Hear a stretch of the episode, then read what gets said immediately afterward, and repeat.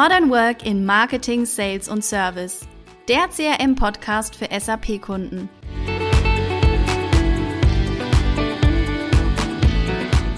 Herzlich willkommen zu einer neuen Podcast-Episode. Schön, dass ihr wieder eingeschaltet habt.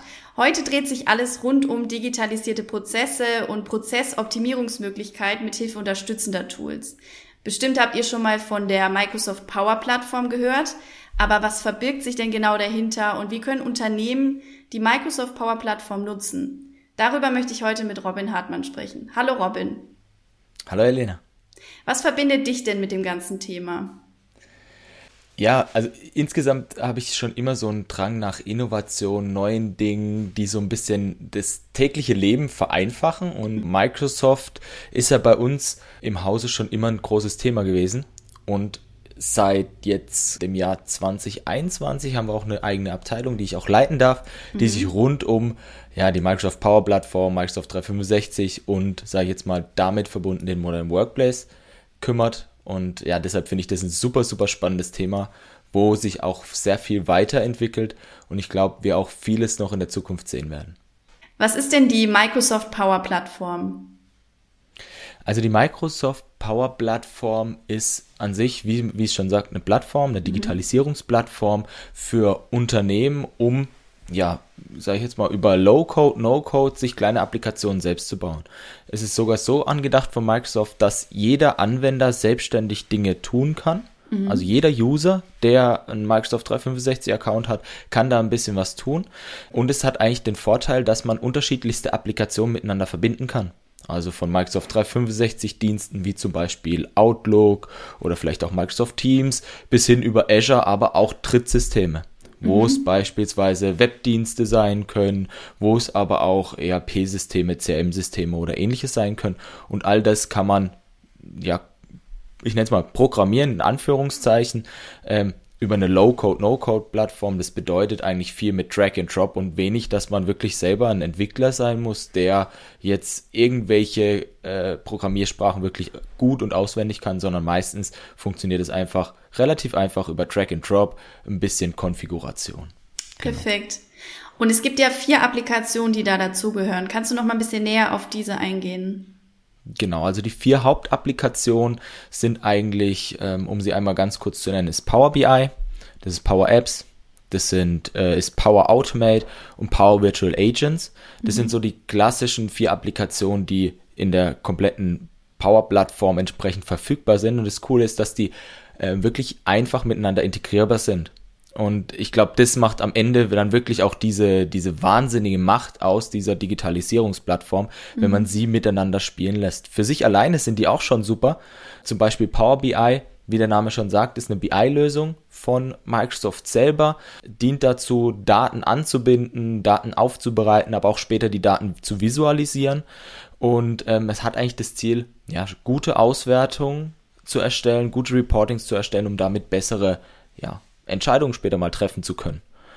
Ähm, Power Apps ist eher das Thema, dass ich sage, okay, ich möchte mir jetzt vielleicht äh, mir eine kleine Applikation bauen, also mhm. wirklich eine App, die ich nutzen kann, wo ich zum Beispiel, sage ich jetzt mal, ein aktuellstes Beispiel ist vielleicht eine Raumplanungs-App, für mein Office, um dort einfach äh, Räume zu planen, um eine Übersicht zu haben, wer denn während der Corona-Pandemie auch wirklich im Office war, das Ganze nachzuhalten. Oder aber auch, wenn man sich äh, dann eher vielleicht den Logistikbereich überlegt, dass man dort kleine Applikationen hat, wirklich Mikro-Apps so, oder Micro-Apps, so nennt man das ein bisschen, wo ein kleiner Anwendungsfall echt einfach umgesetzt werden kann. Da gibt es auch unterschiedliche Möglichkeiten, wie man diese Power-Apps nutzen kann. Es gibt dann eigentlich den, den schönen Weg zu sagen, okay, ich will ja auch meine Prozesse automatisieren. Dafür hat Microsoft Power Automate. Das ist wirklich auch ein sehr, sehr einfaches Tool, um sich Workflows aufzubauen und auch wirklich die verschiedensten Tools miteinander zu verbinden. Beispielsweise, wenn eine E-Mail reinkommt, dann wird geprüft, ist dort ein E-Mail-Anhang enthalten. Wenn ja, dann verschiebt mir diesen E-Mail-Anhang automatisch irgendwo anders hin, damit er weiter bearbeitet werden kann. Oder natürlich legt mir eine Aufgabe in meinem Outlook an mhm. oder in meinem CM-System oder irgendwo, um dann einfach Dinge weiterzutreiben.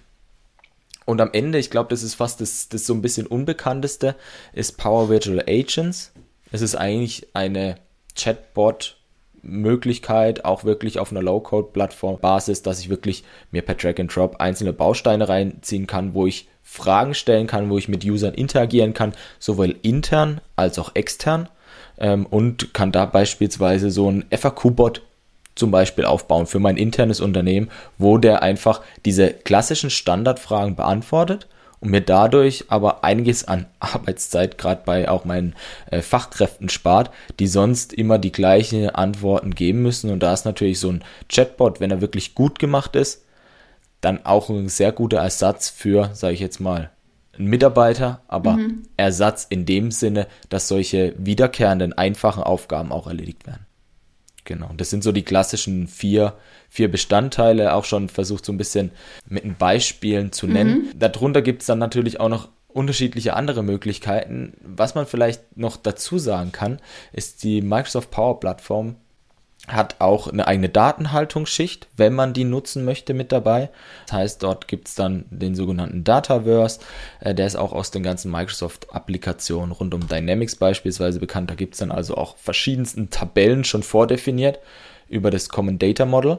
Also die haben da fest definiert, wie sieht ein Kunde aus, wie sieht ein Ansprechpartner aus, wie sieht ein Salesbeleg aus, wie sieht ein Besuch aus. Also da gibt es schon saumäßig viel Servicemeldungen etc., äh, das da vordefiniert ist. Wenn man das nutzen möchte, kann man das dort nutzen, aber kann sich auch seine eigenen aufbauen oder aber natürlich seine bekannten Datenquellen weiter nutzen, wo man nur die Daten rauszieht und dann wieder zurückschreibt. Mhm. Du bist ja häufig auch beim Kunden, bekommst mit, was gerade Herausforderungen sind im Alltag. Du hast jetzt ja auch zwei mitgebracht. Magst du die einmal kurz ähm, vorstellen? Ja, genau. Also die, die, die ich wirklich am meisten so kennenlernen, lassen sich so irgendwie so ein bisschen clustern. Einmal ist es äh, die Vernetzung irgendwo von verschiedenen Datenquellen, mhm. weil das ist gerade das, was ja irgendwo diese gesamte Digitalisierung ermöglicht es vielen, sage ich jetzt mal, Systemtools an den Markt zu kommen und mhm. in einzelnen Nischen wirklich ein saugutes Produkt zu sein und auch wirklich einen Mehrwert äh, bei dem Kunden zu schaffen. Die Schwierigkeit ist dabei häufig nur, jedes Tool hat seine eigene Datenquelle.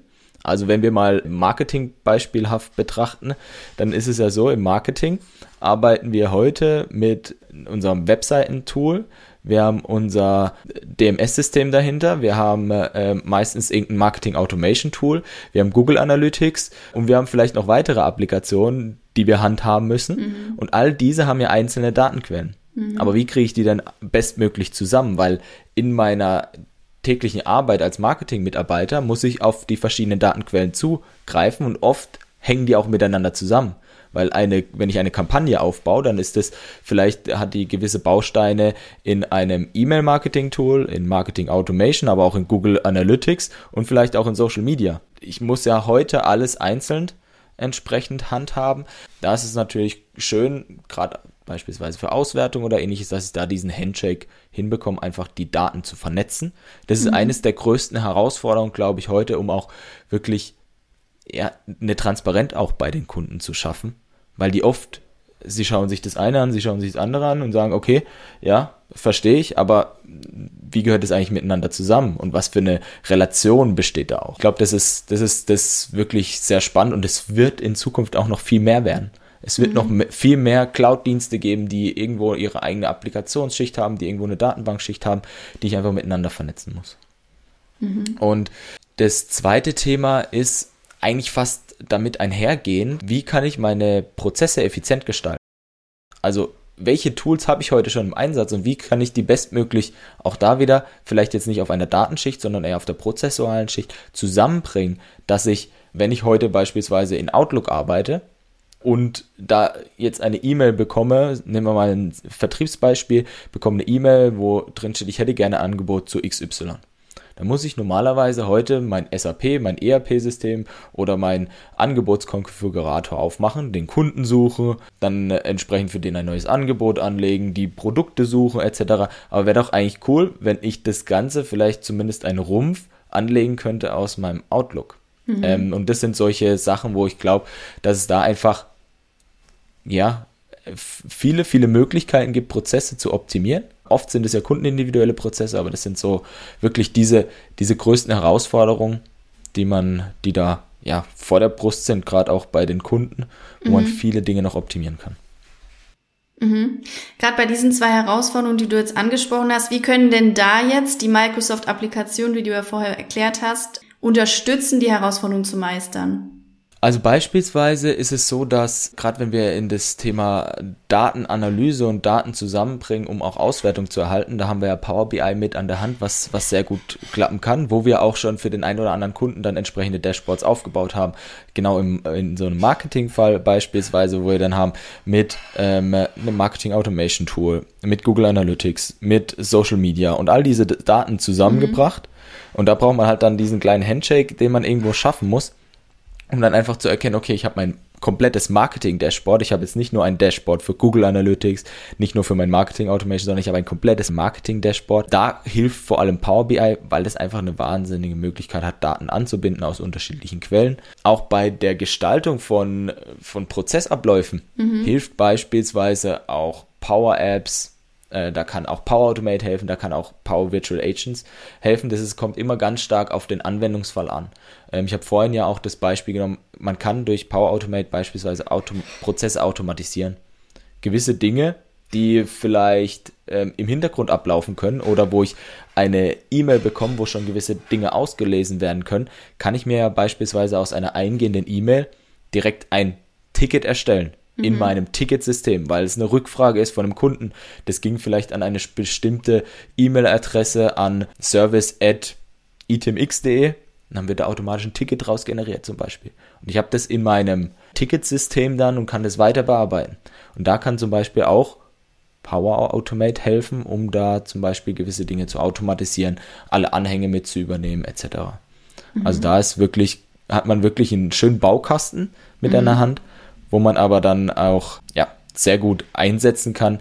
Natürlich mit so ein bisschen auch der Erfahrung, die man hat, kann man da, glaube ich, auch, oder können wir jetzt oder auch in dem Fall ich vielleicht auch dem einen oder anderen Kunden da schon relativ schnell helfen, weil man einfach schon gehört hat, hey, es gibt Kunden, die haben ähnliche Herausforderungen oder Themen, die es beschäftigen und da ist halt gerade dieser Gesamtüberblick über die Power-Plattform schon sehr gut und sehr effizient, mhm. wenn man das Ganze weiß.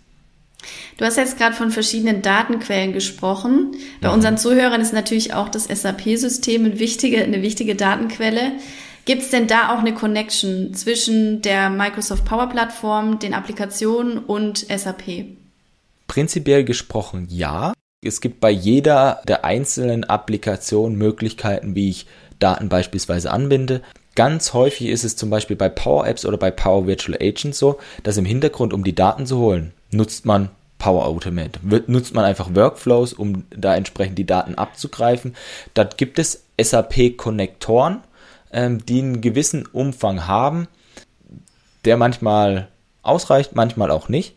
Genauso auch bei Power BI, da gibt es auch Anbindungsmöglichkeiten, wo man einfach abwägen muss, macht es Sinn, den, den Standardweg, den vordefinierten von Microsoft zu gehen, oder braucht man nicht vielleicht ein zusätzliches Tool, wo man entsprechend jetzt mit dem SAP verbindet. Und auch da gibt es viele am Markt, die man einfach auch kennen muss. Wir haben jetzt auch mit als Kundengespräche einige kennengelernt, die bei Kunden im Einsatz äh, sind.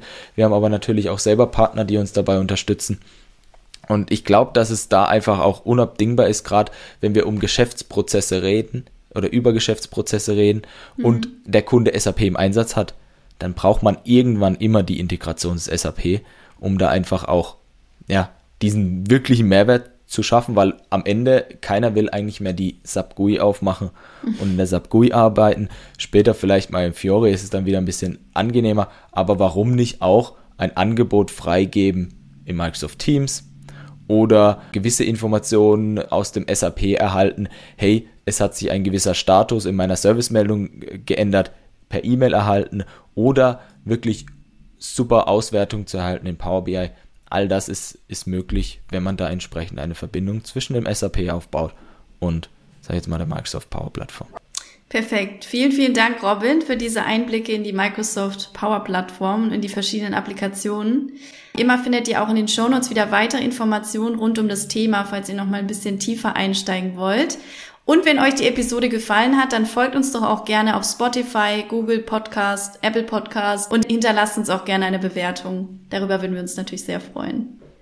Robin, mach's gut. Bis zum nächsten Mal. Mach's besser. Bis bald. Ciao. Tschüss.